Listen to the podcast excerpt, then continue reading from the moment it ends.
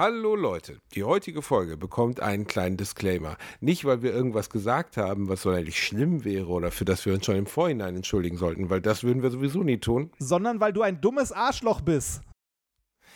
Ja, ein richtig okay, dummes ja. Arschloch. Ein richtig, richtig Und- dummes Arschloch. Was habe ich vor der Aufnahme gesagt? So, du Basti, wir brauchen eigentlich mal ein Backup, falls mal eine Aufnahme schief geht, ne? Und du hast gesagt, ach nein, das ist doch bis jetzt immer alles gut gegangen. Und dann sagte ich, ja, weil wir verdammt viel Glück hatten. Und heute ist der Tag, an dem wir kein Glück haben. Heute ist der Tag, an dem wir kein Glück haben. Und das ist der Tag, an dem wir über Glücksspiel reden. Das ist das Ja. Lustige, weil ich habe einen kleinen, ich habe einen kleinen Gamble gemacht und habe aus Versehen bei GarageBand das falsche Mikro ausgewählt. Das heißt, ihr hört mich jetzt eine Stunde lang über den Lautsprecher des, äh, des MacBooks reden. Ja, Das ist hochqualitativ. vielleicht sogar die erste Zeit, das ist vielleicht eine gewisse Zeit lang gar nicht so schlimm, bis der Lüfter anfängt hochzudrehen. Dann wird es richtig unangenehm. Es tut uns leid. Es tut uns aufrichtig leid. Es tut uns sehr, sehr leid. Das äh, dürfte so nicht passieren. Dafür werden wir aber die Werbung jetzt gleich nochmal im richtigen Ton aufnehmen, Reini, sonst verklagen die uns und das wäre auch nicht so gut. Oh Mann, ey, es ist einfach scheiße. Ich bin gerade im Urlaub. Okay, ich habe es falsch gemacht. Es tut mir sehr leid. Aber ihr müsst da jetzt durch. Reini packt irgendwelche Filter drüber, so dass ich klinge wie, keine Ahnung, Liza Minnelli oder Ich so. habe ja eh nichts mehr Und vor. Da kann ich auch noch eine Stunde an den Filtern rumschrauben. Reinhard, den ganzen Tag im, in der Gartenhütte masturbieren ist kein Job. Ich okay? habe keinen Garten. Ich nicht so masturbiere in einem? Turm. Ich wohne in einem Phallus-Symbol. Du wohnst in einem Phallus-Symbol und stehst am Fenster. Ist egal. Wir machen das. Ach, ich liebe ihn so. Mal meine Frau. Jedenfalls. Ja, ich habe jetzt, ich habe deinen Namen ja gar nicht gesagt. Jetzt, wir sind im Urlaub, sie guckt jetzt böse. Das ist der Disclaimer für eine Folge, die ein bisschen in die Hose gegangen ist. Inhaltlich ist sie aber immer noch top-notch, das muss man super. sagen. Sagen wir so, 50 Also Prozent besser klingen auch gut. Ach, okay. Jetzt machen wir noch mal kurz die Werbung und dann geht's aber, dann geht's richtig scheiße weiter. Wir haben euch sehr lieb und nächste Woche wieder mit guter Tonqualität, wo ich nicht durch eine Filtertüte vom Milita rede, okay? Jetzt viel Spaß mit Alliteration am Arsch. Fick dich, Bielendorfer. Die heutige Folge von Alliteration am Arsch wird euch präsentiert von Swappy.com. Swappy ist eine super Möglichkeit, ein komplett aufgearbeitetes iPhone zu bekommen, wenn euer altes mal wieder am Arsch ist.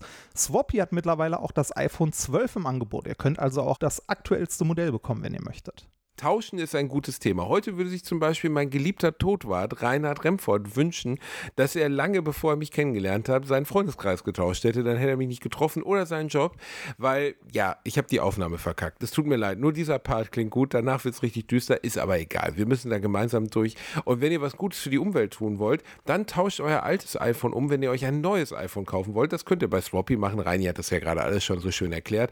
Dann kriegt ihr auch äh, mehr seltene Erden. Also ihr bekommt sie nicht, aber es werden weniger verbraucht. Und ihr bekommt mehr Geld aufs Konto, weil es ist billiger als ein neues iPhone. Ist doch auch schon mal gut, oder Reini? Ähm, neben eurem Geld spart ihr dabei auch noch CO2 ein und zwar bis zu 90 Prozent, denn so ein iPhone zu refurbischen verbraucht natürlich weniger Energie und weniger Ressourcen, als ein iPhone komplett neu zu bauen. Trotzdem bekommt ihr 36 Monate Garantie, 30 Tage Rückgaberecht und der Versand ist auch noch kostenlos. Ihr könnt euch beim Versand übrigens entscheiden, ob ihr UPS oder DHL haben wollt. UPS liefert via Bodennetz aus, also ohne Flieger. Dafür ist DHL etwas schneller. Ihr habt die Wahl. Und wenn ihr über www.swappy.com slash am Arsch geht, dann findet ihr dort auch noch einen 10-Euro-Gutschein. Und jetzt viel Spaß mit Alliteration am Arsch. Gottes Willen, warum bin ich verurteilt, diese Art Literatur zu lesen?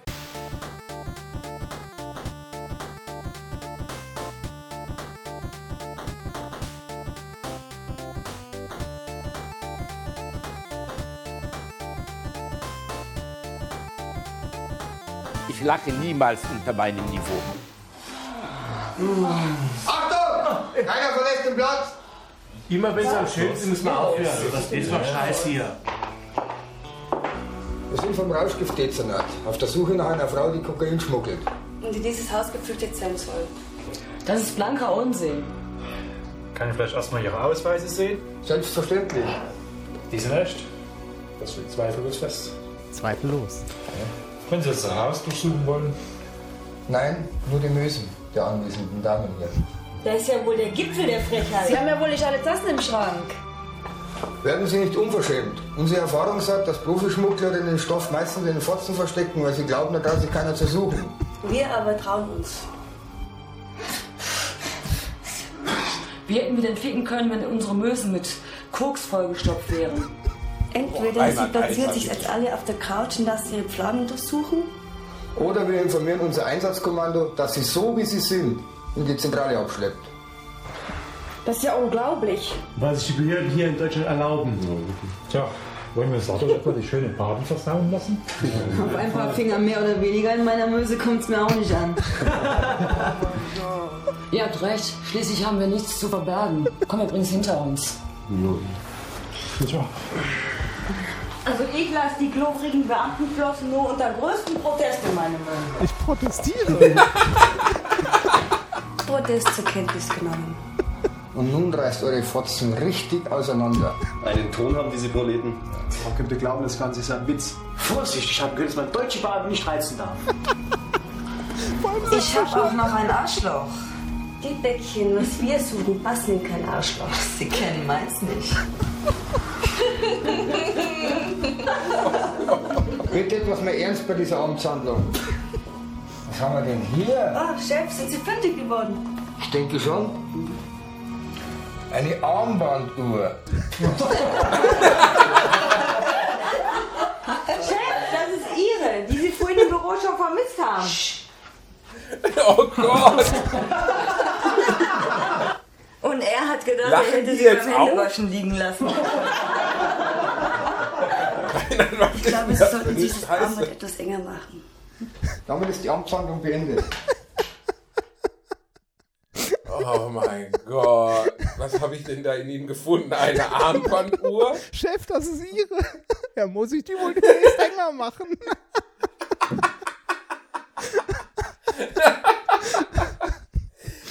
Ich will, in der nächsten Folge finden Sie eine komplette Standuhr in ihr. Bei Oma immer scharf. Was ist das denn? Oh, da ist ja noch eine Kuckucksuhr. Im, Kuckuck. Im Gegensatz zu dir, im Gegensatz zu dir habe ich ja äh, die Bilder dazu gesehen, als ich äh, die kurzen Schweigestellen und so rausgeschnitten habe. Und die Szene, wo er so eine, wo er, also er zieht wirklich eine Uhr. Ach so, es ist auch bildlich zu sehen, wie er die Uhr da Ja, ist entfernt. es. Oh Gott, Rainer, das ist wirklich also auf so vielen Ebenen falsch, aber es ist So schön. ich das Geilste finde ich, dass mir letztens jemand geschrieben hat, Jungs, nach 141 Folgen habe ich gemerkt, dass ich diesen Porno-Humor nicht lustig finde. Ich höre euch nicht mehr. Und ich habe gedacht, Alter, 141 Folgen. Jetzt mal ernsthaft. Ja, manche Leute- 200 Stunden. Manche Leute sind halt einfach langsamer als andere. Ja, aber selbst Forrest Gump wäre schnell dagegen. Also komm schon. Also wirklich. Ich finde, also ich finde diesen Porno-Humor ja sehr großartig. Ich find, ja, weil es einfach, die mussten ja selber lachen dabei. Also es ist ja einfach so unfassbar abstrus, dass ihnen gar nichts mehr so einfällt. Rein Und es war wieder Familie immer scharf, oder? Das war Familie immer scharf, Teil 1 übrigens. Werbung. Als kleiner, dicker Junge, der ich nun mal leider bin, habe ich mich in letzter Zeit häufiger mit dem Thema Krankenversicherung auseinandergesetzt. Genau genommen mit privaten Krankenversicherungen. Und wenn du wie ich überfordert bist von dem riesigen Angebot an Tarifen, das es da so gibt, dann check mal die kostenlose Clark-App aus. Das ist wirklich fantastisch, weil mit Clark hast du all deine Versicherungen im Überblick und kannst sie von überall aus digital managen. Das ist ein echt dicker Vorteil. Dank des praktischen Tarifvergleichs siehst du außerdem in Sekundenschnelle, welche die passende Krankenversicherung für dich und deinen individuellen Lifestyle ist. Und solltest du wirklich mal Fragen haben, helfen dir die Expertinnen von Clark immer persönlich weiter. Per Telefon, Videocall, Chat, E-Mail, Fax, die kommen theoretisch zu Hause vorbei, reiten auf einem Pferd vor, schmeißen dir eine Brieftaube ins Gesicht, das ist unglaublich. Okay, die letzten drei Gründe stimmen nicht, aber das ist wirklich wahr, sie sind immer erreichbar. Weiteres großes Plus, Clark gehört zu keiner Versicherungsgesellschaft, berät dich also immer unabhängig und in deinem Interesse. Also tausch das Wartezimmer gegen das Behandlungszimmer und lad dir die Clark-App runter. Mit dem Gutscheincode AAA34, AAA34 erhältst du außerdem bis zu 30 Euro Shoppingguthaben für Brands wie Apple, Zalando und Co. Die Teilnahmebedingungen und alle weiteren Infos findet ihr wie immer in den Shownotes. Werbung Ende. Ähm, Ach so, die Ursprungsfolge, so Origin ja, der, der erste Teil, ich glaube, es gibt sieben oder acht davon. also da ist noch ein bisschen Material.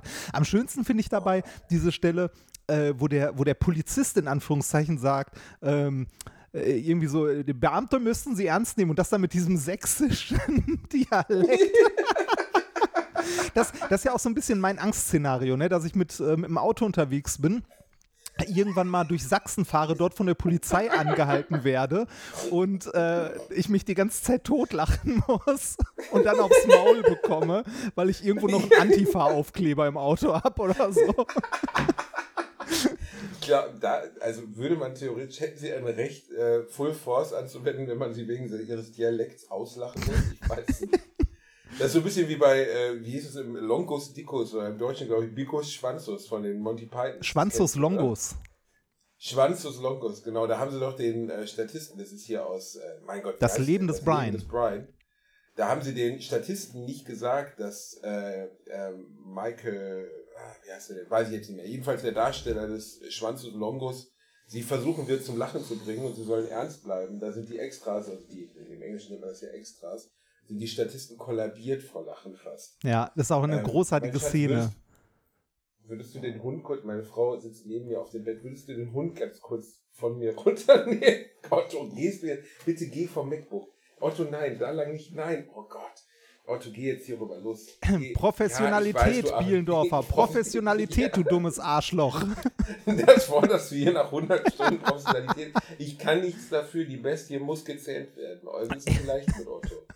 Ich habe ja vorhin schon gesagt, bevor wir aufgenommen haben, ich weiß nie, wenn wir telefonieren und du mit Otto sprichst, ob du mit deinem Hund oder mit deinem Penis redest. Ne? Ab auf die Decke, steh, steh. Es ist ein fließender Übergang rein. Es. Ja. ist ein fließender Übergang. Schön, ne? Ah, wie Ach, geht's dir denn? Du- Mir geht's gut. du bist Ich an der bin Ostsee, ne? Mal wieder, ich bin mal wieder im Urlaub. Ja, ich bin mal wieder an der Ostsee. Ich bin mal wieder hier oben. Ich habe hier so ein, äh, so ein schlossartiges Anwesen, das so über den, weißt du, so ein bisschen wie bei Das letzte Einhorn.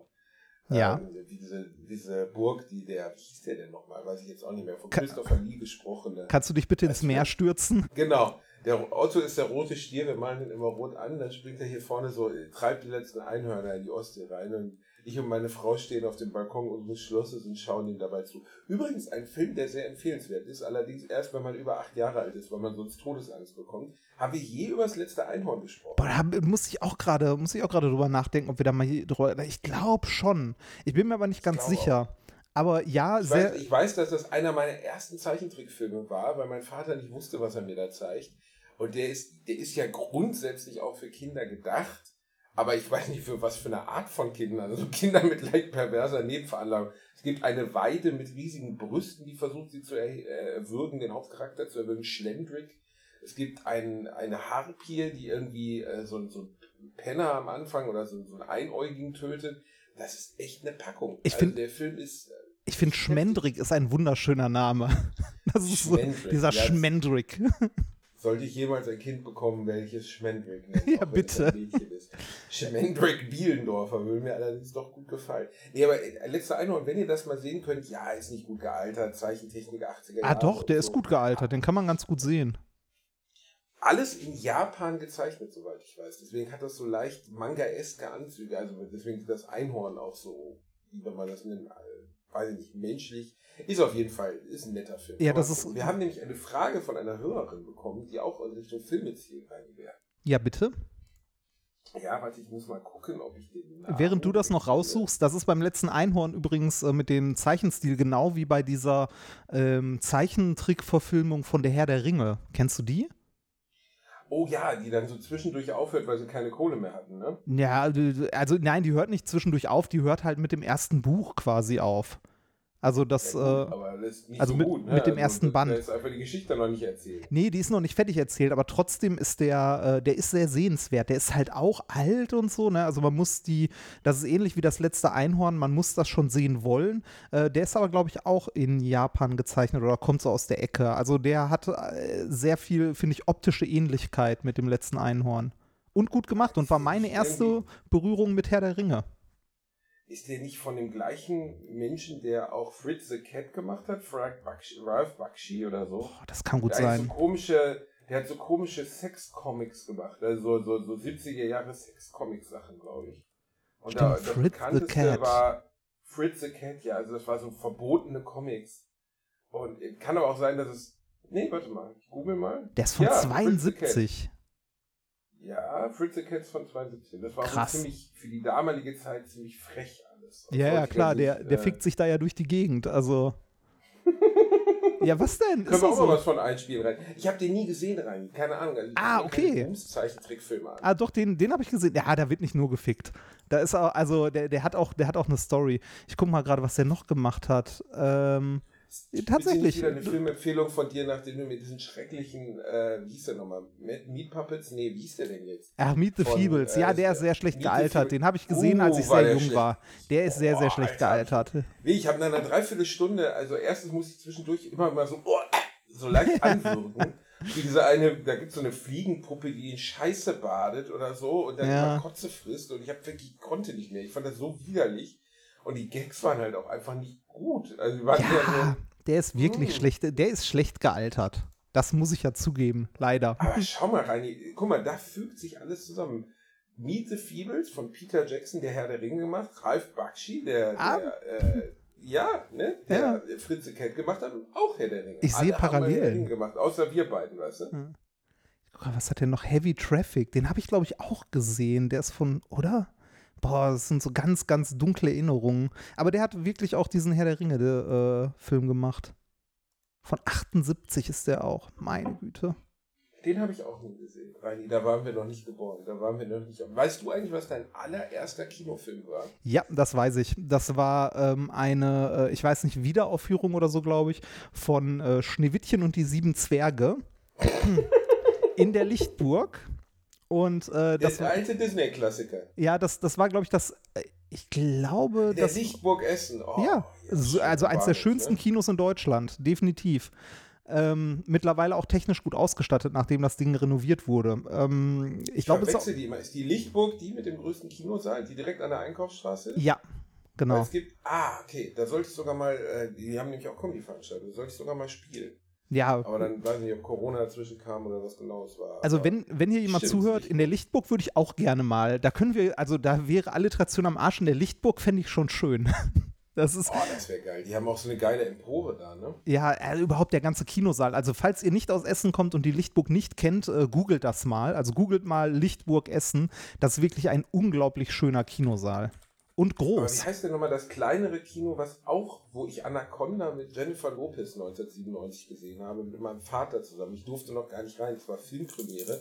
Man kriegte eine Weingummischlange dazu. Ja. Ähm, wie heißt das? Ist es die Schauburg? Wo- wo ist das denn? denn das? Das ist direkt am Bahnhof. Da ist, äh, warte mal. Wie Direkt am direkt- Bahnhof? Also, Also ja, es gibt ja, das. Astra noch.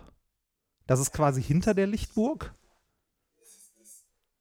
Also so, so ein kleines Also, Programmkino. Und äh, welch, welchen ja, Film hast du da mit deinem Vater gesehen? Moment, warte, warte mal, warte mal, du hast, du, hast irgend, du hast irgendeinen Film, wo gerade eine Schauspielerin und danach Anaconda und du hast es in einem kleinen Kino direkt am Bahnhof gesehen. War dein Vater mit dir in einem Sexkino? Das ist lustig. Das muss ich kurz meiner Frau erzählen. Reiki fragt gerade, weil, weil ich Anaconda in einem kleinen Kino am Bahnhof gesehen habe, mit, mit einer Frau drin, ob mein Vater mit mir in einem Sexkino war. Du bist ein perverses Schwein. Es war das Astra. Es war das, Das war das Astra. Ja. Es war das wunderschöne kleine Astra, genau. Und da habe ich damals 97, 98 muss es gewesen sein, habe ich Anaconda mit Jennifer Lopez gesehen. John Voight, der Bösewicht oder der Vater von Angelina Jolie als Bösewicht. Und das ist eins dieser Kinos, die erhalten bleiben müssen. Ja, auf weiß jeden noch, Fall. Ich, ich war 13, am begeistertsten war ich, dass man so eine ein Meter lange Weingummischlange dazu bekam zu jedem Ticket. Ich muss dir mal vorstellen, was für ein verfressenes Scheißblatt ich bin, dass ich das nach 25 Jahren noch weiß. Ja, Alter. Moment, Also ich, du, ich habe meine Geschichte nicht zu Ende erzählt. Ich war mit meinem Vater im Kino in der Lichtburg mit Schneewittchen und ich erinnere mich noch daran, dass es Eis in Form von Biene Maya gab. Eis am Stiel in Form von Biene Maya. Das Aber da- weißt du noch, das Biene Maya Eis. Ja, das weiß ich noch. Das Kann, kann es sein, dass einer der Hauptgründe unserer Freundschaft ist, dass wir einfach fette Kinder waren, die Ja. sich an so eine. Oh, rein, es ist so schlimm, ne? Ich habe wirklich die Namen von Verwandten vergessen, aber ich weiß noch, was für ein Eisbecher ich mit meinen Großeltern im Panoramapark mit acht Jahren gegessen habe. Also, keine Ahnung, wie die Schwester meiner Oma hieß, die war eh ein Scheißziege, aber ich weiß auf jeden Fall noch, dass ich da den Lekritzbecher gegessen Ja, habe. die wichtigen Das Sachen ist- bleiben halt also, hängen. Ja, aber Reini, wer merkt sich denn sowas? Ich weiß, also ich habe wirklich so ein Rainman-Gedächtnis für, für Essen.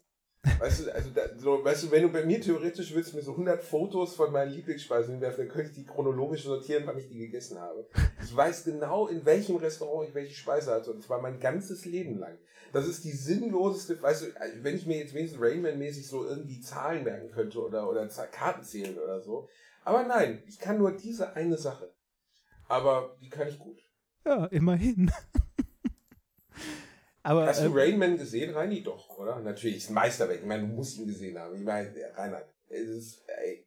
Weißt du, Weißt du, was das Schlimme gerade ist? wir sind durch Was? Zufall auf diesen Film gekommen und ich wollte ihn heute Abend bzw. morgen mit meiner Frau gucken, weil ich ihn nicht gesehen habe und sie sagte, Du hast musst, Rainman du musst nicht den gesehen? gucken, aber erzähl's nicht dem Bielendorfer, dass du den nicht gesehen hast. Was? Du jämmerlicher Wurm hast dieses Meisterwerk nicht gesehen? Nein, habe ich nicht. Oscar für Dustin Hoffman, Oscar-Nominierung für Tom Cruise, den hast du nicht. Das gibt's Den habe ich nicht gesehen. überhaupt. Den hast du, das, eigentlich beschreibt dieser Film unsere Freundschaft. Also ich weiß, worum es da geht. Ja, ich weiß, ich weiß, worum es da geht. Es gibt da äh, ne, den, den einen Menschen, der äh, äh, gespielt von Tom Hanks, ne, ähm, der Hast du gerade Tom Hanks gesagt? oder nee, Quatsch. Ist das mit Tom? Nee, das ist nicht Tom Hanks. Wer spielt denn da mit?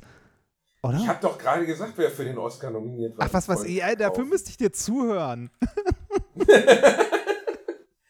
Der Film ist, also, Dustin Hoffman spielt Charlie Babbitt. Nee, warte mal, ich verwechsel das jetzt gerade. Ist, ist er Charlie Babbitt? Ist egal, jedenfalls. äh, Was? Du weißt das nicht? Der Film ist von Barry Levinson, 1988, Oscar-Nominierung für Tom Cruise, Oscar für, äh, ich weiß nicht, ob er sogar das beste Originaldrehbuch und den besten Film bekommen hat, aber auf jeden Fall Oscar für Dustin Hoffman für die Darstellung eines Autisten namens Raymond, kann ja nicht Charlie Babbitt heißen. Und äh, der wird von seinem, ist es sein Bruder oder Schwager, egal, völlig egal, jedenfalls, nee, Schwager kann auch nicht sein, ist auf jeden Fall, er wird abgeholt von seinem Bruder, Stiefbruder, sonst was gespielt, vom blutjungen Tom Cruise, der heute noch so aussieht wie damals. Und äh, der nimmt ihn mit auf eine Reise, weil er merkt, dass er in diesem betreuten Wohnen nicht glücklich ist und weil er relativ schnell checkt, dass man ihn missbrauchen kann, um Glücksspiel zu gewinnen. Aha. Weil Raymond in, Raymond in der Lage ist, ähm, ähm, Karten zu zählen in Kartenspielen. Kein Ah. Mensch versteht in diesem Film, wie das überhaupt funktioniert. Ich weiß es bis heute nicht, aber sie gewinnen einfach jedes Blackjack-Spiel, bis sie irgendwann verprügelt und rausgeworfen werden. Oh, da gibt's, da gibt's Ähm, diverse schöne äh, Dokumentationen zu kleine und auch den ein oder anderen Film, der das äh, behandelt. Äh, ich weiß gar nicht, 21, nee, 21 war das nicht, der hieß anders. Ich weiß nicht mehr, wie er hieß, aber ähm, Kartenzählen ist eigentlich, ähm, du brauchst dafür nur ein sehr, sehr gutes Gedächtnis beziehungsweise ein gutes Team. Also Kartenzählen macht man eigentlich nicht alleine, sondern das macht man im Team. Und ähm, man äh, zählt quasi, während man spielt und immer nur kleine Einsätze macht, welche Karten schon gespielt wurden. Und wenn man in der Lage ist, sich zu merken, welche Karten schon gespielt wurden, kann man daraus ausrechnen, mit welcher Wahrscheinlichkeit denn welche Karte noch im Deck drin ist und gezogen wird als nächstes. Ähm, wie gesagt, normalerweise machst du das Die im Decks sind ja nicht 32 Kartendecks, oder? Was? Also da muss man jetzt sehr, sehr lange, also ich glaube doch mittlerweile wird doch wahrscheinlich jedes Casino der Welt so einen Automaten haben, was in die Karten beim Rücklegen immer wieder durchmischt, sodass man theoretisch auch die Karte, die man gerade hatte, nochmal kriegen kann, oder? Nee, das, das ist schon so, also eigentlich ist das so, dass du irgendwie am, Black, äh, am Blackjack-Tisch dann mit, ähm, weiß nicht, 10 Decks, 5 Decks oder was auch immer, ich war noch nie im Casino und habe gespielt, ähm, spielst und damit ist gut. Also die werden nicht durchgehend durchgemischt. Und Kartenzählen ist auch nicht verboten. Ist nur nicht so gern gesehen. Also, ne, weiß ich nicht, so vom Beinebrechen bis sonst was. Also ist nicht so gern gesehen, vom Beinebrechen bis sonst was. Für Ja. die Leute, die Blackjack nicht kennen, Blackjack ist ja letztlich, man spielt, jede Karte hat einen Wert und man muss auf 21 kommen. Wenn man drüber kommt, Ja. hat man verloren. Und man muss so gesehen mehr Punkte sammeln als sein Gegenüber. Es werden immer Karten gezogen. Bildkarten gelten, glaube ich, für 10. Ne? Ja, 10 genau. Punkte. Und die äh, normalen Zahlkarten gelten für ihre Zahl und ein Ass gilt für 1 oder 11. Darf man sich, glaube ich, aus. Ja. 1 oder 10, weiß ich nicht. Naja, jedenfalls, ähm, wenn du dann weißt, Eins oder also elf. da- das ist ja der Trick beim Kartenzählen, äh, ist, dass, dass du dann weißt, wie viele von diesen Karten schon weg sind und du die Wahrscheinlichkeit dann einfach im Kopf haben kannst, okay, es können nur noch Bildkarten sein, also ich kann mir jetzt noch eine geben lassen. Das ist das, was ich gerade erzählt habe, wenn du mir zuhörst. Genau, aber nein, ich wollte nur den, den Zuhörern, ja. die überhaupt nichts mit Karten spielen, also, ja, ja, ist erklären, ja gut. warum Kartenzählen Sinn macht, Rainer. Ja. Ne? Und ähm, trotzdem muss man ja schon sehr lange, sehr kleine Einsätze spielen, damit es Sinn macht, dass man dann weiß, in dem Moment, okay, es muss jetzt diese Karte kommen.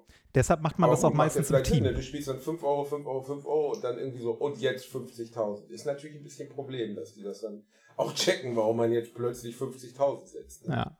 Ja, man macht das ja auch eher anders, dass man langsam mit den, mit den Einsätzen steigt, weil nur weil die Wahrscheinlichkeit gerade hoch ist, heißt es ja nicht, dass es passiert. Ne? Also Glücksspiel ist ja immer so ein Ding, äh, man verliert bei Glücksspiel im Schnitt Geld, weil die Wahrscheinlichkeiten bei allen Glücksspielen, die es gibt, ähm, im Casino, bei, ähm, äh, weiß ich nicht, äh, wie heißt das, Roulette und so, immer so sind, dass sie einen ganz, ganz leichten Vorteil nur fürs Casino haben. Also keinen großen, sondern nur einen ganz leichten Vorteil fürs Casino und damit äh, gewinnt am Ende auf lange Sicht immer das Casino.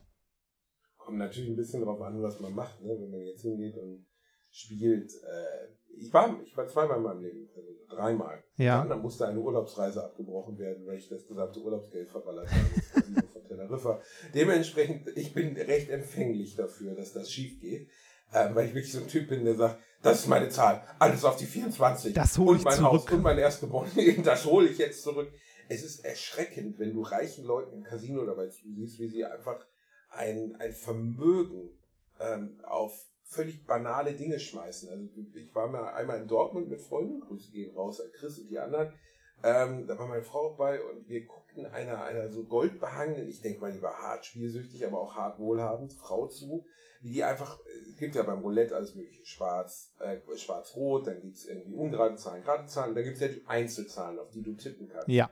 Und die hat einfach das komplette Feld mit 100 Euro Chips gepflastert. Also die hat in einem Zug irgendwie 3000, 4000 Euro rausgehauen. Und du dachtest, Alter, ey.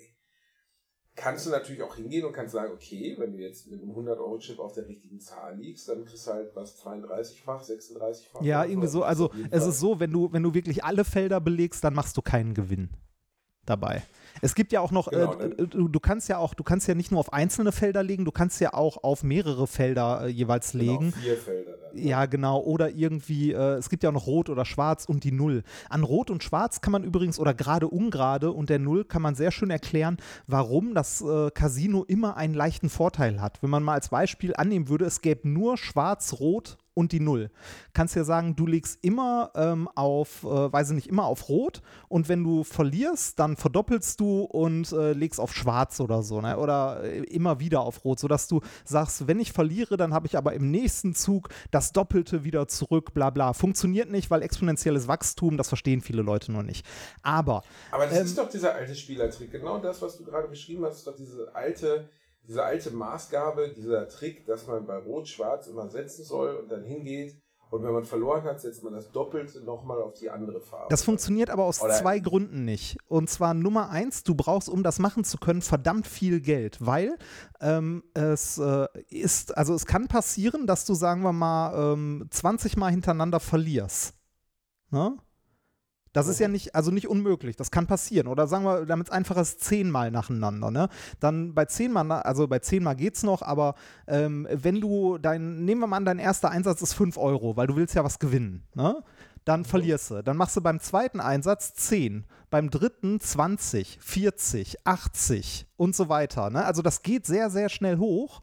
Und ähm, du bist, wenn du zehn oder zwölf Mal verloren hast, ganz schnell in, einer, in einem Bereich, wo du quasi dein gesamtes Geld eingesetzt hast. Ne? Also du brauchst eine Menge Geld, um diese Strategie zu fahren. Und dann hast du noch das Problem, dass das Casino trotzdem einen kleinen Vorteil hat, denn neben Rot und Schwarz gibt es auch noch die Null. Stimmt. Das und ist der kleine Vorteil des, des, äh, des Casinos. Des ja, genau. Und ähm, weil alle Spiele so aufgebaut sind, dass das Casino immer einen winzigen kleinen Vorteil hat, wirst du in Summe am Ende immer verlieren im Casino. Ja, du verlierst in Summe ja am Ende immer allein schon dadurch, dass Menschen nicht aufhören können. Ja. Ich glaube, der Begriff der Glückssträhne ist so der Tod von so vielen Menschen gewesen, weil Leute an Glückssträhnen geglaubt haben. Ich glaube gar nicht, dass, also dafür ist es zum Beispiel auch, glaube ich, in Deutschland so reglementiert, weil es gibt ja viele Filme, Ah, leider der nicht. Magnet unter dem Roulette ist und so. Nein, aber so. dass, die, dass die Casinos bescheißen müssen, um zu gewinnen, das glaube ich gar nicht. Nee, müssen sie Also es nicht. gibt ja so Filme, da ist dann so ein Magnet und dann fällt die automatisch auf die Null, die Kugel und so.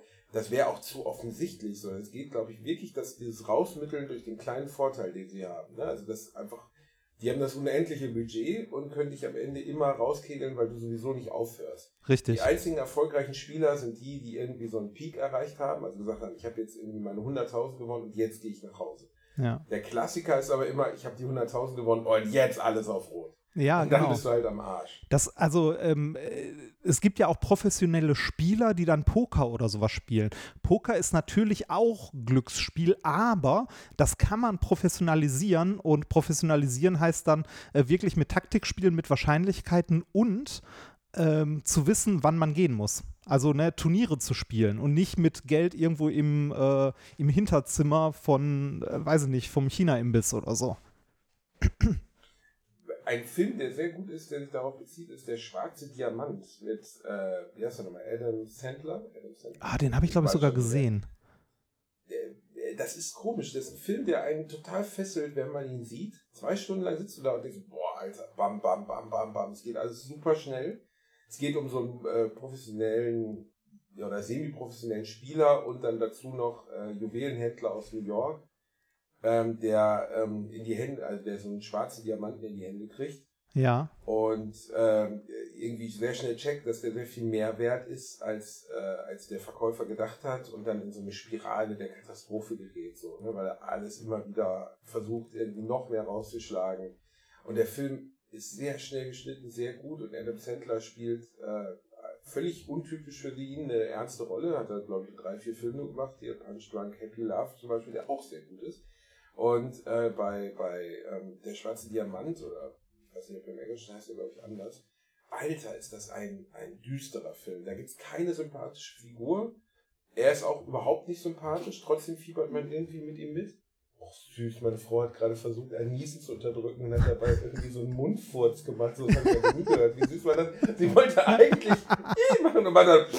Was war das denn? Das war so süß. Kannst du das nochmal machen? Nee.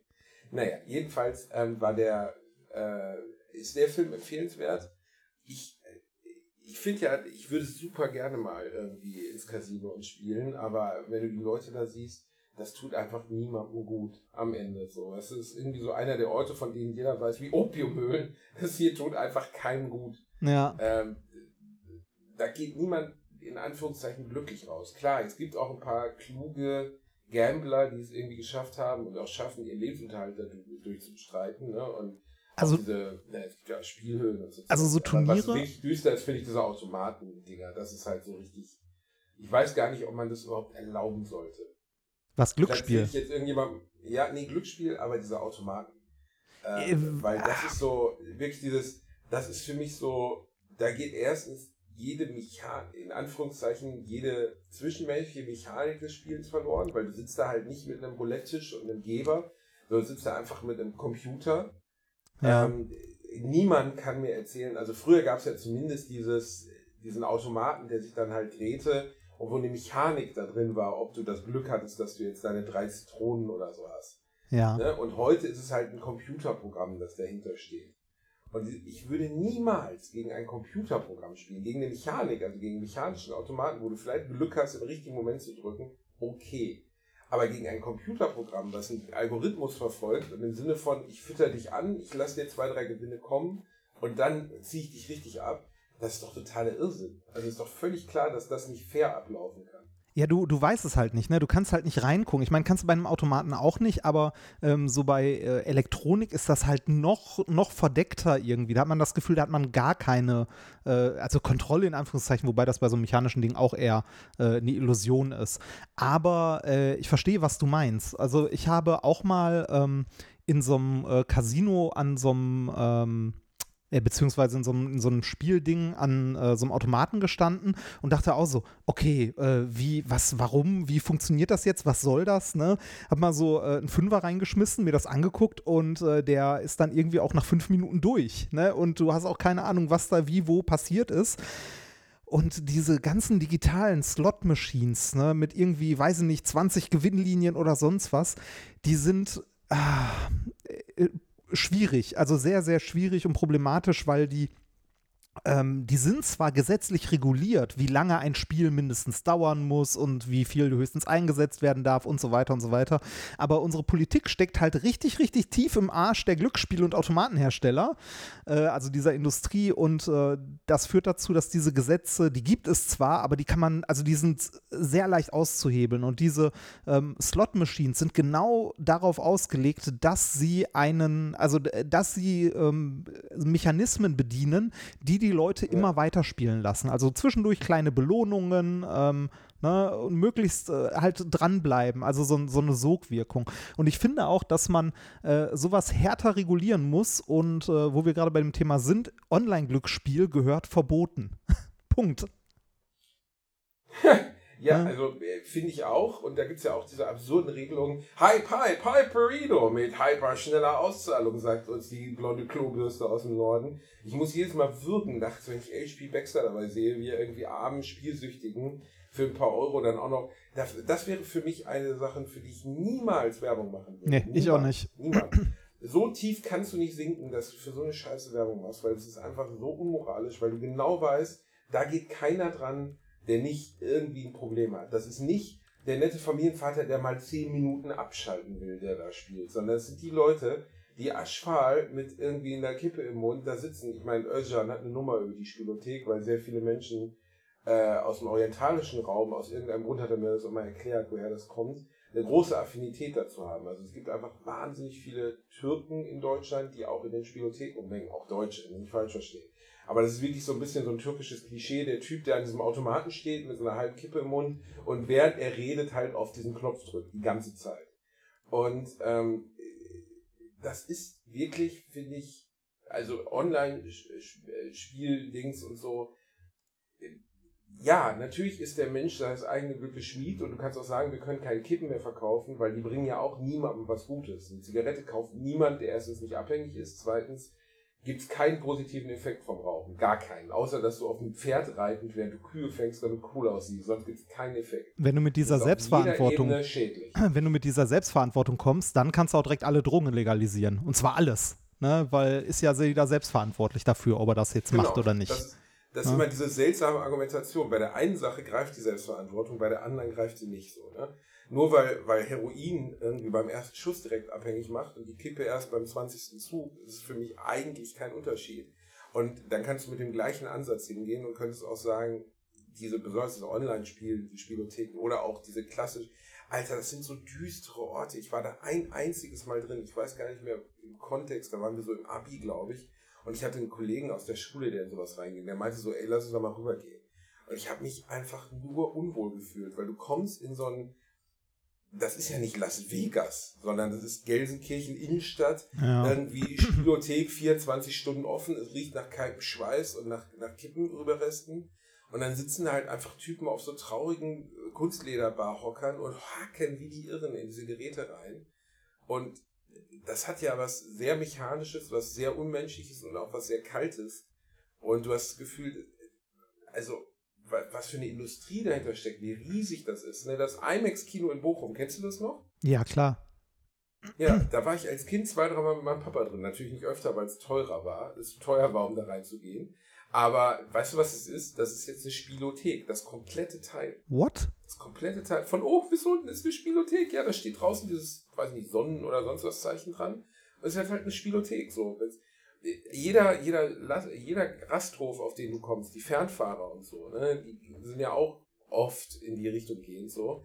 Jeder Rasthof, selbst wenn die keine Kaffeemaschine haben und wenn die dir um 11 Uhr abends noch nicht mal mehr ein Brötchen schmieren können, die Spielautomaten sind immer besetzt. Immer.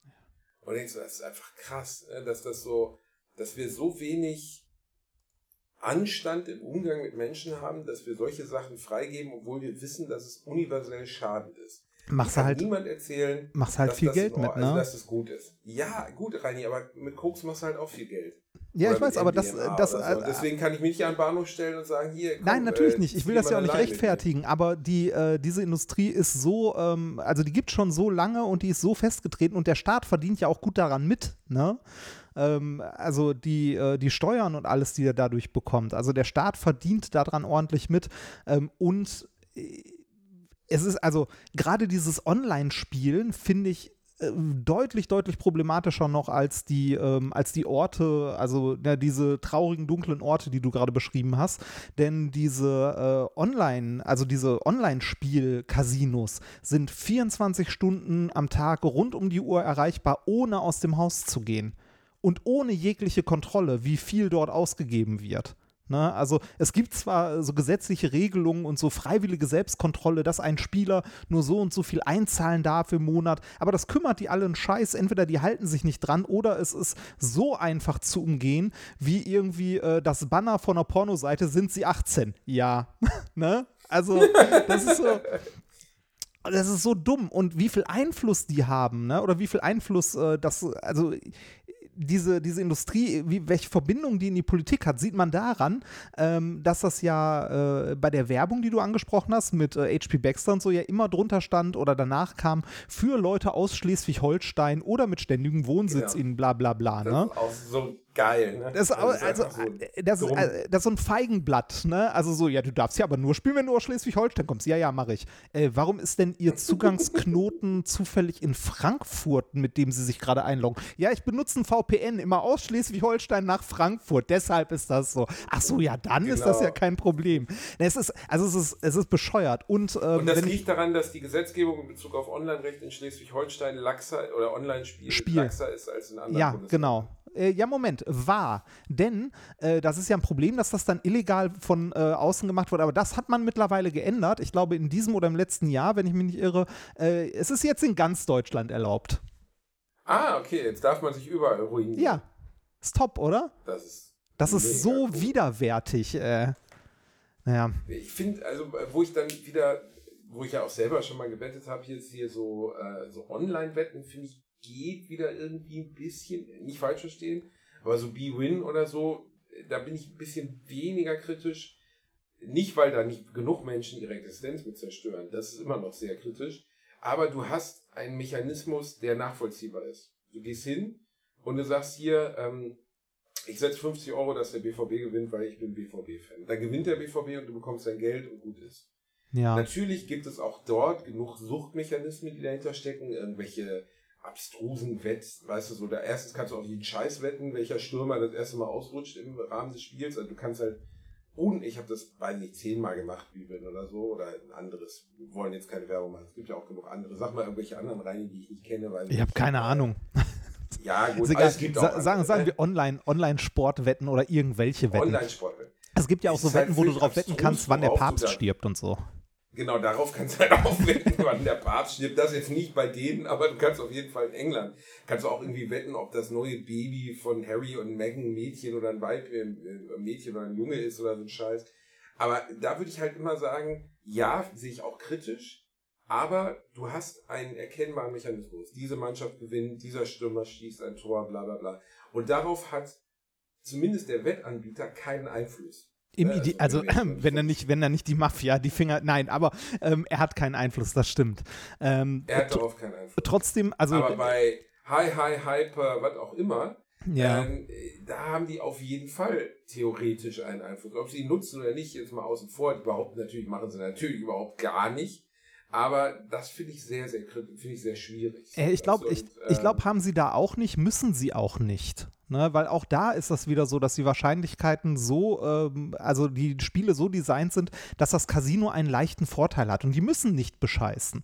Also das ist ähnlich wie, äh, ähnlich wie bei den Sportwetten, aber ich sehe trotzdem den, ähm, ich, ich sehe den Punkt, den du, den du erklären möchtest, dass ähm, das in irgendeiner Form bei den Sportwetten halt ähm, nachvollziehbarer ist, ne? beziehungsweise ähm, du ähm, bei Sportwetten zum Beispiel, natürlich ist da auch Glück dabei, aber trotzdem kannst du ja ähm, mit deinem Fußballwissen ähm, deinen dein Tipp beeinflussen, sagen wir mal. Also du kannst so äh, educated guess, wie man es so schön nennt, machen. Ne? Du hast halt Hintergrundwissen und kannst raten und dann tippen. Das ist was anderes, als an der Slot-Maschine auf den Knopf zu drücken und zu gucken, ach mal gucken, was passiert.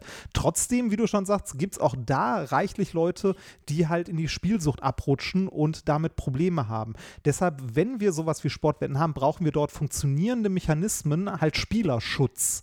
Ne? Und Spielerschutz ich bedeutet. Ich habe, glaube ich, mal erzählt, dass ich mal mit einem Kollegen, äh, äh, Berufskollegen, also hier aus meinem Comedy-Bereich, war ich in einem Imbiss irgendwo nachts ähm, ich glaube Frankfurt oder so und wir unterhielten uns, bestellten irgendwie eine Pizza, weil da ging gar nichts mehr in dem Laden. Und während er die bestellte, guckte er mich irgendwie an und schob 50-Euro-Schein in so einen Spielautomaten rein. Ich sag so, Alter, hast du gerade 50 Euro da reingezogen? Er sagt, ja, ja, ich mach nur ganz kurz.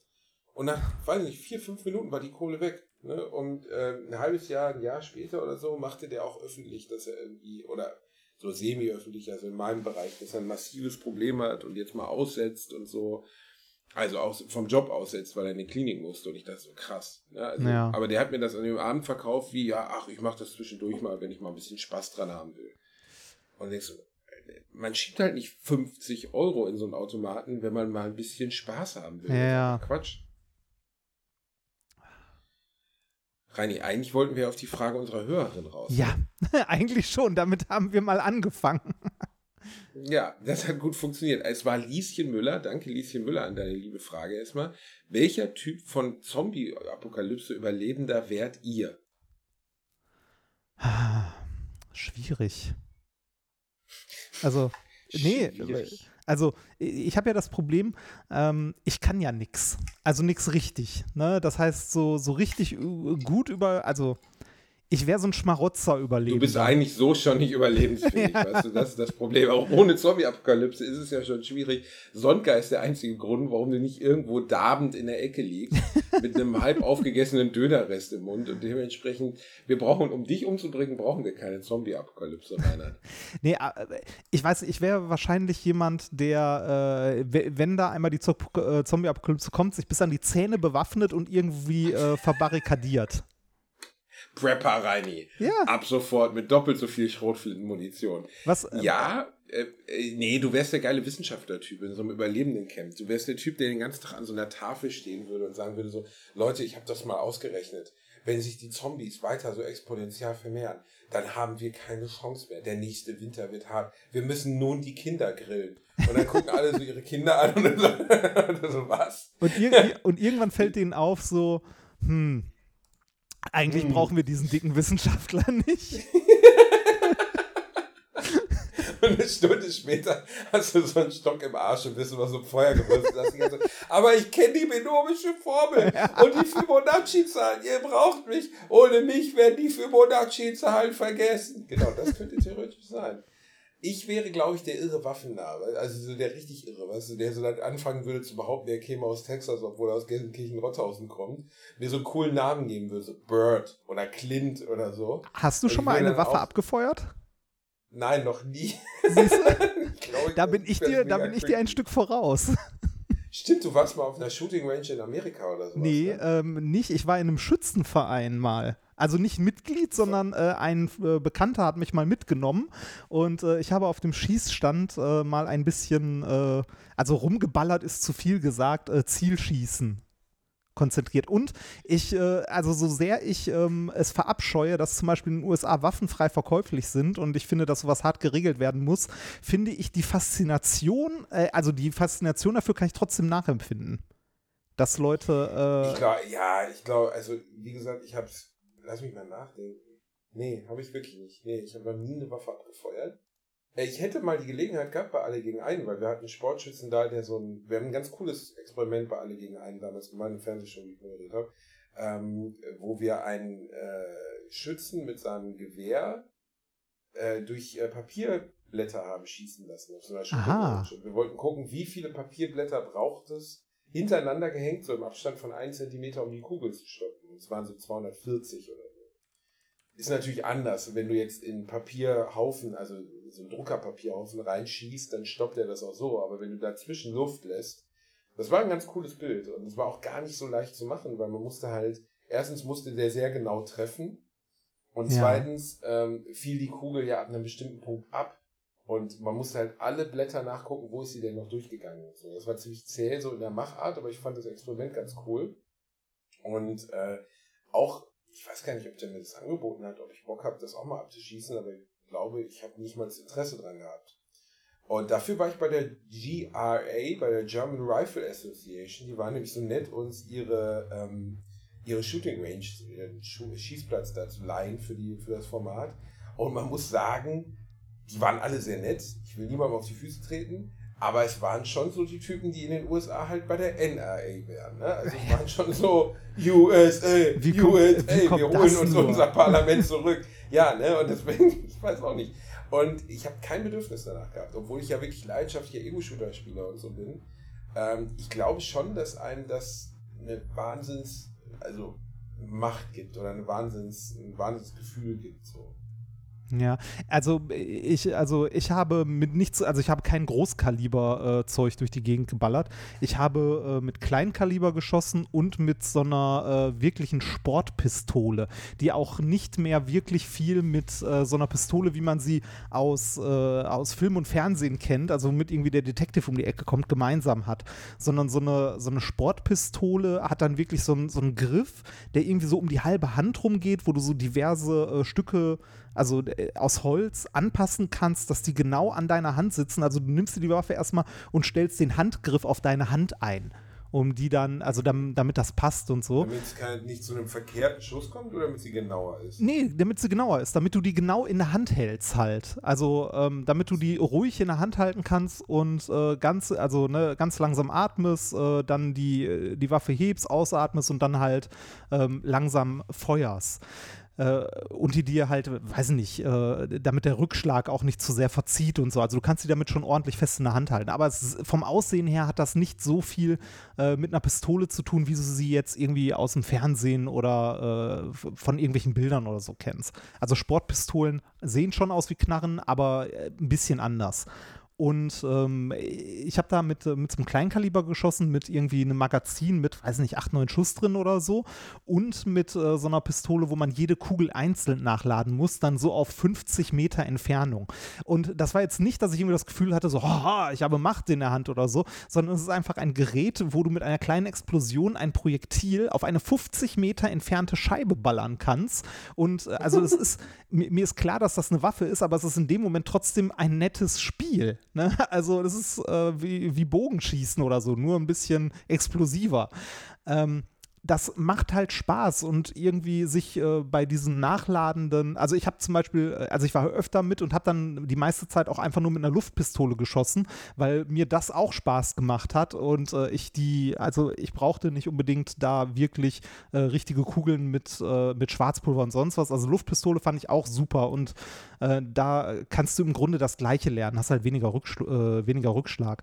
Aber ähm, ich kann nachvollziehen die Faszination für die Mechanik, also wie simpel teilweise die Mechanik ist, aber trotzdem wie ähm, faszinierend ausgeklügelt das funktioniert.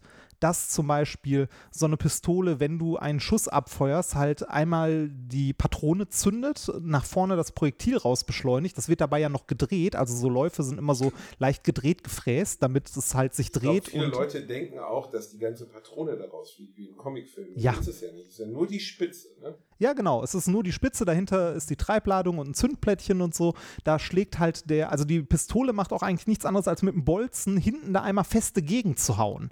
Ne? Ähm, das zündet dann halt, das äh, zündet die Treibladung, hämmert die Patrone nach vorne raus. Die wird, wie gesagt, in dem, äh, also durch, äh, durch den Lauf der Pistole auch noch in Drehung versetzt, weil ein drehendes Objekt durch die Drehimpulserhaltung eine stabilere Flugbahn hat. Das kann man auch ganz leicht nachempfinden, wenn man mal einen äh, Football geworfen hat.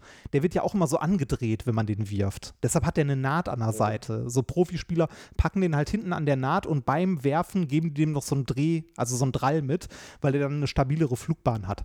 Äh, und das gleiche passiert mit einer Pistolenkugel im Lauf. Aber äh, diese Mechanik, ne, wie dann ähm, die äh, Kugel vorne austritt, die Patrone dann ausgeworfen wird von der Pistole, äh, die nächste aus dem Magazin nachgeladen wird und der Hahn quasi durch den Rückstoß wieder gespannt wird. Also durch, also die, diese komplette Mechanik, dass die nächste Patrone geladen wird, passiert zum Beispiel bei manchen Pistolen durch die Druckluft, die durch die Explosion entsteht. Also, also, so gesehen ein sich selbst erhaltendes System oder selbst befeuerndes System. Ja, genau. Also ähm, so, wie gesagt, so beschissen ich Waffen finde, so faszinierend finde ich die, äh, die Mechanik und die Fertigung davon. Da gibt es ein paar gute YouTube-Videos, wo man sich zum Beispiel mal angucken kann, wie eine AK-47 funktioniert. Also rein mechanisch. Ist faszinierend. Die gilt ja so, als das, die gilt, habe ich auch mal irgendwie so ein GIF von gesehen. Ja, also, genau. Wo das so aufgefächert wurde und dieser Mechanismus da drin funktioniert, dass die Kugel nachgeschoben wird, weil ich meine, man muss sich ja überlegen, das ist ja wie, das ist so ein bisschen wie früher bei der Sendung mit der Maus, wenn irgendwas hergestellt wurde. Kennst ja, das noch? und genau wenn Christoph in so eine Fabrik ging und dann gucktest du dir so eine Maschine an, die, keine Ahnung, Zahnstocher herstellt und dann haben sie es in Superzeitlupe gezeigt. Und dann wurde dir als Kind erstmal klar, was diese Maschine in so kurzer Zeit tut.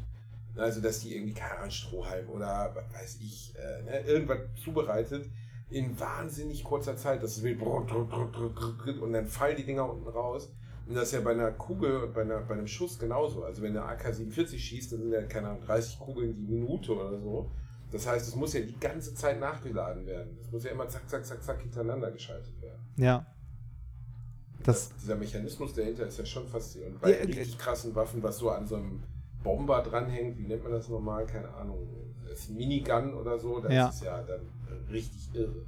Ja, und äh, also ne, genau auf diese, also auf diesem Niveau finde ich es faszinierend, weil ich die Mechanik dahinter faszinierend finde. Dass die Dinger am Ende gebaut sind, um Menschen zu töten, das ist die traurige Seite der Geschichte. Ich würde es vielleicht gerne mal ausprobieren. Ich würde gerne einmal so eine Waffe abfeuern, aber ich glaube nicht, dass. Also ich könnte mir nicht vorstellen, eine zu besitzen. Nein, ich auch nicht. Ich möchte sowas auch nicht in meinem Haus haben. Also die Relation der Wahrscheinlichkeit, dass jemand bei mir zu Hause einbricht und ich Lust habe oder das Gefühl verspüre, auf diesen feuern zu müssen mit einer tödlichen Waffe, in Relation zu der Gefahr, die es bedeutet, dieses Ding im Haus zu haben und dann doch irgendwie der Sohn meines Bruders oder meiner Cousine oder sonst was mal irgendwie durch Zufall daran gerät oder was auch immer, ist mir einfach viel zu hoch. Ja, also so also Waffen zur Selbstverteidigung finde ich auch, also das ist auch äh, jenseits von allem, was ich in irgendeiner Form äh, für vertretbar halte. Also ähm, ich finde, unsere Waffengesetze dürft, also die sind in Deutschland schon relativ hart, ne? also zumindest für legale Waffen, was nicht bedeutet, dass es nicht äh, terroristische Gruppen wie den NSU oder so gibt, die Waffen eventuell auch illegal besitzen. Andererseits jetzt auch nicht so hart, dass man äh, nicht da dran kommt, wenn man es denn nicht drauf anlegt. Ne? Ähm, aber zumindest sind sie schon mal härter als in den USA. Und das ist auch, also zumindest in dem Schützenverein, in dem ich war, das war in so einem Dorf, in so einem kleinen, ähm, also wo ich halt mit war, ähm, dass, äh, dass die Leute dort das wirklich als Sport betrieben haben, natürlich auch als Hobby und so. Und ähm, die Leute, also von, von den, ich weiß nicht, wie viele Leute ich da getroffen habe, so acht, neun Leute oder so, war die Hälfte von denen äh, nebenberuflich Jäger. Ne? Also die das auch. Zack die Bohne, sagte die große deutsche Philosophin Gina Lisa Lofink einmal. Äh, ihr merkt, jetzt klinge ich wieder, als wenn ich nicht in eine Konservendose sprechen würde. Das ist der Punkt, als ich gemerkt habe, dass wir das falsche Aufnahmemikro verwenden. Ja. Und ich sage bewusst wir, obwohl. obwohl Rainer nichts dafür kann. Weil einfach alles im Leben teilen auch wichtig ist. Auch Schuld teilen ja. ist wichtig. Ja, es tut mir es, leid, Rainer. Ist es, ist es. Äh, also es gibt auch so Momente, wo einer die Schuld für alle auf sich genommen hat, so Jesus oder so. Aber das sind wir ja nicht. Ne? Das, also ja, ähm, ich äh, hätte es merken, nein, sagen wir so, ich ich spreche mir, also ich spreche mir die Schuld zu, dass ich dir vertraut habe, dass du das hinbekommst. Also bist du im weitesten Sinne fast alleine schuld. Ja, eigentlich bin ich allein verantwortlich. Äh, falls ihr euch wundert, ich, äh, also ich konnte es auch nicht hören, weil wir telefonieren während der Aufnahme, weil der Basti halt äh, am Arsch der Welt ist und da ist zu wenig Internet, um ordentlich aufzunehmen. Ach, Reini, Wir sind ja immer noch in Deutschland. Naja, sowas kommt mal vor. Ja, wir sind noch in Deutschland. Das ist das Bittere. Ich ziehe ja jetzt auch um und habe auch von der Community mir schon Tipps eingesondert, weil in meinem neuen Wohnort, der sich aber immer noch in Köln befindet, kann ich nur ein Fünftel meines bisherigen Internets empfangen. Du hattest in deiner alten äh, Glasfaser, oder? In deiner alten Wohnung, also Fiber to the ja, Basement. in meiner alten Wohnung, im Fiber to the Basement Baby. Und jetzt habe ich halt nur VDSL mit der stillen Hoffnung auf 175 Mbit. Ich glaube, wir werden irgendwo bei 50 Mbit landen.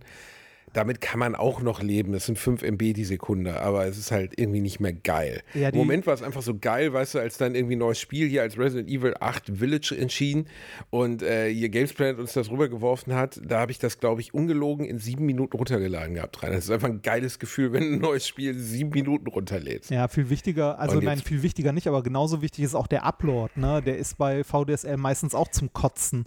Und das ist doof, wenn man Mm. streamen möchte und so. Aber der bleibt eigentlich gleich, Reini. Also der ist äh, 40 Mbit und der war vorher 40 Mbit. Echt, du kriegst Also 50 kein- runter und 40 hoch? Naja, ob ich 50 runterkriege, weiß ich nicht. Also ich zahle jetzt für 175 runter, Ah. aber ich, ne, also es ist halt, Schauen ich wir weiß mal. es ja noch Wir nicht. Wir, werden's- wohnen da ja noch nicht rein. Ja, wir- aber wir- wir wir, wollten sehen. ja eigentlich noch ganz kurz in guter Tonqualität über die Zombie-Apokalypse reden. Richtig, Ne? nachdem wir mit Amerikanern und Waffen aufgehört haben, als uns äh, aufgefallen ist, dass wir die Tonqualität verkackt haben. Ähm, und ich betone wir, weil ich dich in Schutz Gibt's, nehmen genau. möchte.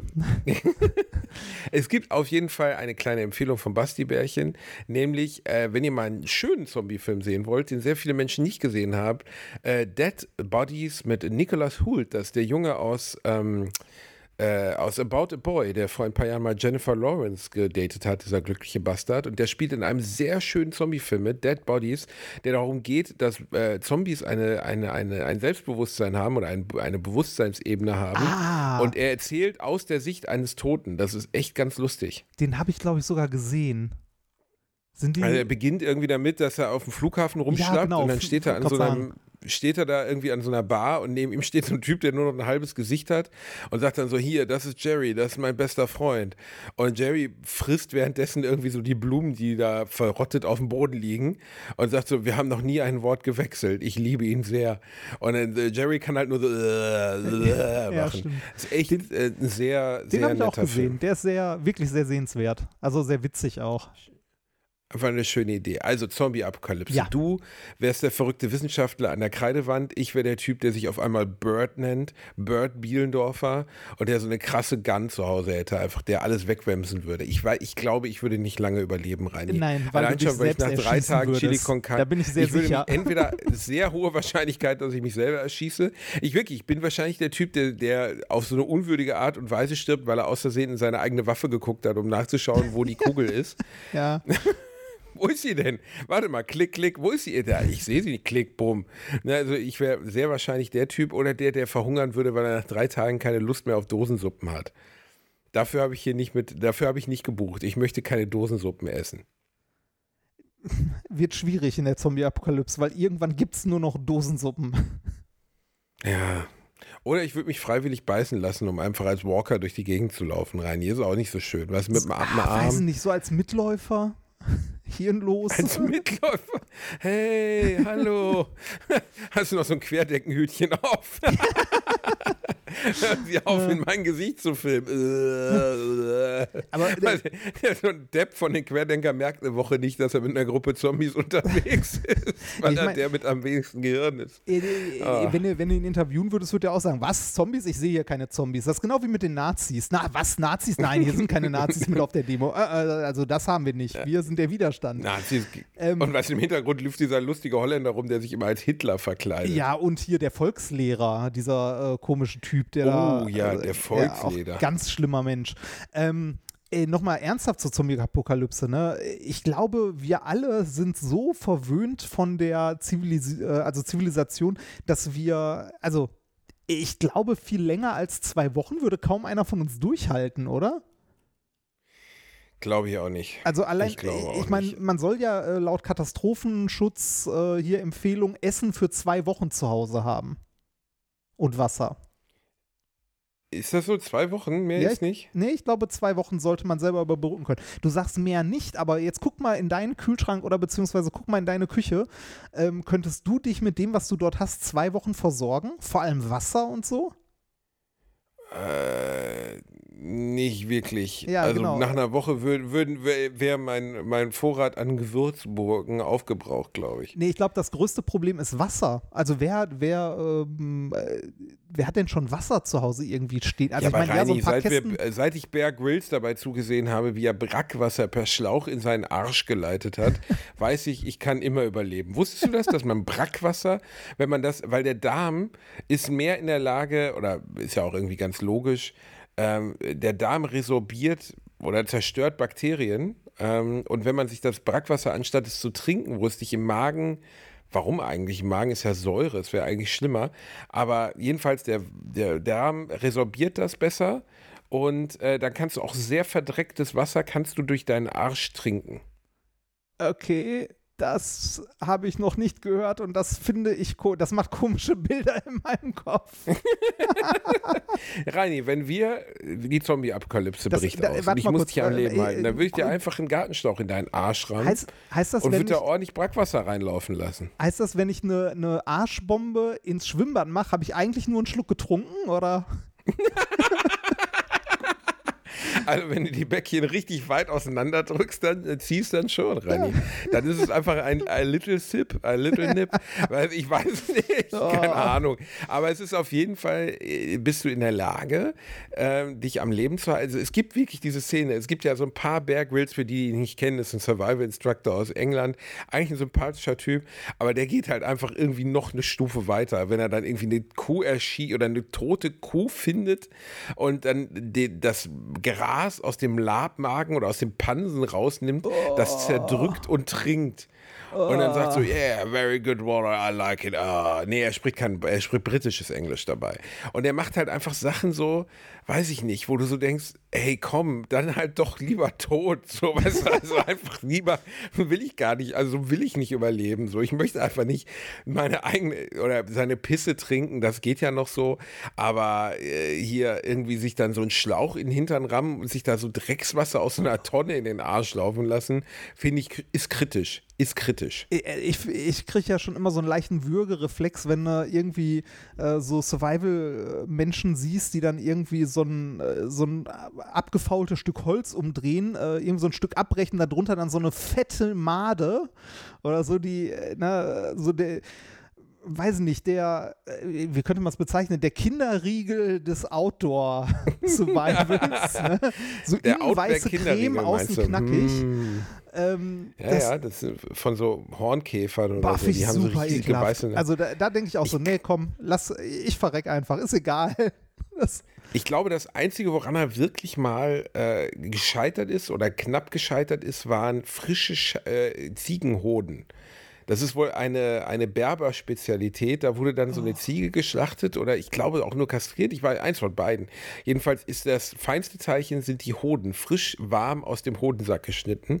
Und man sieht ihn, wie er da drauf beißt. Und ich meine, der Typ, der hat wirklich schon, keine Ahnung, der hat halt schon tote Waschbären von der, Stra von der Straße gefressen und so. Und er, also er bricht halt. Und, und das Krasse ist, er muss halt versuchen, gegenüber diesen Berbern, die das gerne essen, nicht unhöflich zu sein. Ja. Und man sieht halt einfach in seinem Gesicht, wie er sich davon abhalten muss, einfach alles voll zu kotzen.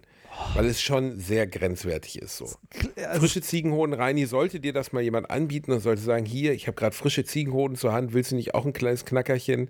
Dann lieber Nein sagen. das klingt auch einfach nur widerlich. Also, das sind auch diese, äh, diese Sachen, die beim Dschungelcamp und so immer gemacht wurden. Also, ich verstehe nicht, ich verstehe nicht mal, warum man sich das angucken will.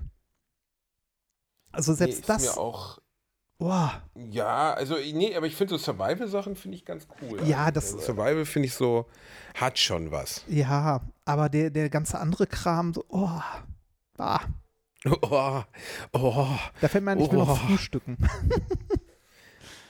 Um 12 Uhr, du kleiner Sultan. Ja, ich musste ja mit dir aufnehmen. Ne, sonst hätte ich, Ich früher musste- gefrühstückt. ich aber ich kann, musste ja ich, mit dir ich kann ja, ich kann ja nicht, ich kann ja nicht während der Aufnahme essen, weil das ist für die Tonqualität schlecht. Wenn ich die ganze Zeit schmatze. Fick dich, Remford. Übrigens fällt mir gerade noch ein, äh, Essen, unsere Live-Show in Essen ist ausverkauft. Ah, ähm, stimmt. Wir versuchen aber noch Kontingent klar zu machen, also noch irgendwie Corona-regeltechnisch noch Leute reinzukriegen. Und äh, in Oelde hat sich das Kontingent sogar verdoppelt. Das heißt, wenn ihr dahin noch kommen wollt, da gibt es echt noch ordentlich Karten, auch in guten Reihen. Und in Düsseldorf gibt es noch so ein paar Restkarten irgendwie so, weiß ich nicht, 30 Ja. Stück oder so. In, ähm, in Essen liegt das daran, dass die, äh, dass da ganz viel Papierkram noch zu erledigen ist mit der Stadt und äh, die, äh, also es ist im Wesentlichen eine Open-Air-Veranstaltung. Ich glaube, das ist eine offenen äh, Luftschiffhalle, irgendwie für, ich glaube, 180 Karten genehmigt ist. Äh, prinzipiell würden da aber auch Corona-konform irgendwie, ich glaube, 300 oder so reinpassen, aber da muss halt noch Papierkram gemacht werden und da ist die Frage, ob das noch passiert oder nicht. Also ihr kennt das ja, Ämter äh, sind gründlich, aber langsam. Und daher, Ämter sind gründlich, aber langsam und wir stehen, obwohl wir AAA heißen, nicht ganz oben auf der Liste. nee, Und äh, wir hoffen mal, dass es klappt. Das wäre sehr schön, weil dann können wir euch in Essen auch im richtigen Ambiente mit richtig vielen Leuten begrüßen. Ansonsten wird es halt eine sympathische Einzelshow. Jeder Einzelne wird begrüßt, Händchen, Küsschen auf die Augen. Und gute Tonqualität werden wir dort auch zu bieten haben. Vermutlich, wenn Versprich ich das nichts. richtige Mikro verwende. Und dann spreche ich einfach den ganzen Abend in eine Aubergine rein. So einfach so, weißt du, random. Keiner kann mich hören. Einfach damit sie das echte Alliteration am Arschfeeling haben, rede ich den ganzen Abend ohne Mikro in eine Aubergine rein, Reinhard. Ach, es tut mir leid, ich habe das diesmal verkackt, Nein, aber ja es kann nicht- auch mal ist ja so vorkommen. Kleine Fehler machen das Leben ja auch viel schöner, Reini. ja, das, ne, ich meine, dein Gesicht ist das beste Beispiel dafür. So, ähm, Willst du noch Musik empfehlen? äh, will ich noch Musik empfehlen? Äh, puh, das ist eine gute Frage. Ich empfehle heute Down with the Sickness Oh. von äh, ja, Disturbed, weil äh, das kommt im Abspann von äh, dem letzten Dawn of the Dead, also nicht dem letzten, aber dem 2003er, 2004er Dawn of the Dead kommt Down with the Sickness. Ähm, da habe ich den Song das erste Mal gehört und der ist ja schon nicht schlecht. Der, der, der, die Band ist auch nicht schlecht. Die haben letztens dieses schreckliche Cover von Sound of Silence released, was ich ganz zum Kotzen fand, aber dann weltweit viral gegangen ist. Ich kann ihn nur nicht so ernst nehmen, weil der Sänger ist so groß wie ein Barhocker. Aber ne, es kann ja auch nicht jeder Sänger kann eine Bestie sein, so wie wir beide, Reini. Ich finde, ähm, Disturbed erkennt man immer sofort, wenn man es hört. Also die haben, äh, die haben es geschafft. am? Was? I- Ja, Der aber egal, also e egal welches Stück du von denen hörst, du erkennst die sofort, weil die so einen ganz eigenen Stil haben. Hat aber auch den Nachteil, Haben dass die sie? Lieder alle sehr Aber- ähnlich klingen. Aber sie haben halt irgendwann gedacht, jetzt wollen wir mal den harten Cash Grab anfangen und nehmen einfach so ein, so ein Softies-Cover von Sound of Silence auf, was ich total, ich fand es super unangenehm. Ich habe das dann bei, die sind dann bei Letterman oder bei Jimmy Fallon oder so aufgetreten und das ist für mich so, äh, weißt du, wenn so eine Band dann anfängt so, ja, hey Leute, wollen wir nicht mal ein Cover von Sound of Silence aufnehmen? Ich glaube, das habe ich nicht gehört. Nicht. Aber ist, die Leute ich, lieben das. Ich glaube, die das Leute lieben das. Reini, dann machen wir das mit auf die Playlist. Dann machen wir Down to the Sickness und für den kleinen Kotzreiz zwischendurch noch dieses sehr unangenehme Cover, was überhaupt nicht passt. Was aber, weißt du, das ist so ein bisschen wie bei den Jungs von Triggerfinger, ja, die dieses Oh, I follow, I follow you haben, ne? Die, dieses Cover von Likke Lee. Kennst du das noch? Ja, ne? Also ich konnte es aus deiner schlechten Alter, Darbietung kein- nicht erkennen, Oh, würde ich sagen. da- natürlich, mein Gott, natürlich kennst du das, Rainer. Das lief zwei Jahre lang. Wahrscheinlich kenne ich das, aber so wie du da hingejammert Oh, hast, kann I das doch follow. niemand. I follow you, oh sweet baby. Das Schlimme I ist, ich, follow you. ich, ich erkenne nichts. aber äh, äh, Schatz, hat unsere, man das erkannt? unsere, äh, unsere letzte, Ja. unsere letzte äh, Bewertung bei Apple iTunes ne, war übrigens, warte mal, warte, ich lese sie gerade nochmal, gib mir mein, gib mir mein Gehör zurück. Jedenfalls bitte auf zu Triggerfinger sind eine belgische Hardrock-Band, die diesen einen Song gecovert haben von irgendeiner Popkünstlerin, damit mega erfolgreich geworden sind. Dann bin ich zu dem Konzert von denen gegangen und ich wusste ja, was für Musik die sonst spielen. Und die haben halt einfach zwei Stunden lang so richtig Vollgas gegeben. Also wie so, bum, bum, bum, ne? Also einfach richtig in Gitarren gehauen. Und ganz am Ende dann die ganzen Muttis um mich herum, die nur für diesen einen Song gekommen sind, sind einfach zwei Stunden lang gestorben, weil die, weil das einfach nicht für das Övre der Band stand, was sie dort äh, gecovert haben. Und man hatte auch das Gefühl, dass der Sänger Ruben Block auch sehr wenig Bock hatte auf diesen Song, der ihn weltbekannt gemacht hat. Hm. Verstehst du? Wenn Leute was machen, was nicht zu ihnen passt und sie werden damit erfolgreich. So wie bei wir beiden Feingeister mit Alliteration am Arsch. Weißt du, ich meine, wir sind ja eigentlich, ja, das wissen viele nicht, aber eigentlich sind wir ja Typen, wir haben, wir haben uns ja früher immer in so einem Poesieclub getroffen und uns ge gemeinsam aus den Blumen des Bösen vorgelesen von Charles Baudelaire. Uns liegt ja nichts näher als die Poesie und die Schönheit der Worte. Und das auch immer in Originalsprache, auch wenn wir sie selbst nicht sprechen, aber Genau, auf Französisch. Und dass wir dann über so einen Fiki-Fiki-Podcast auf einmal Mega-Fame werden, Reini, hat auch mich überrascht. Und jede Woche muss ich mich aufs Neue darin quälen, mit dir die äh, Familie Immerschaft zu hören, weil das meinen fein ausgesuchten Humor, der ja geschnitzt ist wie ein Stück Eichenholz, äh, überhaupt nicht bedient. Aber es, es ist so. Wir ziehen es einfach weiter durch. Du Fotze. Arsch. Leute, das war Oh, jetzt muss ich schlucken. Ich würde, ich würde gerne, nachdem, nachdem, du zwei Lieder empfohlen Ach, hast, also eins empfohlen und eins Ich habe doch das eine Lied stellvertretend für dich empfohlen. Was heißt, stellvertretend für mich machst du so einen Rotz dahin? Also Disturb, ja. ja. okay, aber nicht Disturb mit so einer, also mit, mit was was scheiße ist. Ich hätte gerne, äh, ich hätte gerne äh, Tim Minchin. Den hast du dir, glaube ich, schon mal gewünscht. Ja, ich aber weiß, gut, aber der dann hat ja mehrere Tim Lieder gemacht. Dann hätte ich gerne, wenn ja. wir es noch nicht auf der Liste haben, hätte ich entweder gerne Prejudice oder Thank You God. Okay, dann nehmen wir Tim Minchin, der Mann mit der komischen Frisur. Aber großartigen aus Texten. Aber großartigen Texten. Wir haben euch lieb. Entschuldigt die Tonqualität diese Folge. Kommt zu unseren Live-Shows, dann könnt ihr uns mal richtig in guter Tonqualität hören. Und den Bielendorf aufs Maul und, hauen. Äh, genau, und mir aufs Maul hauen. Wir haben euch lieb. Tschüss, das war Alliteration am Arsch für heute. Tschüss. Tschüss.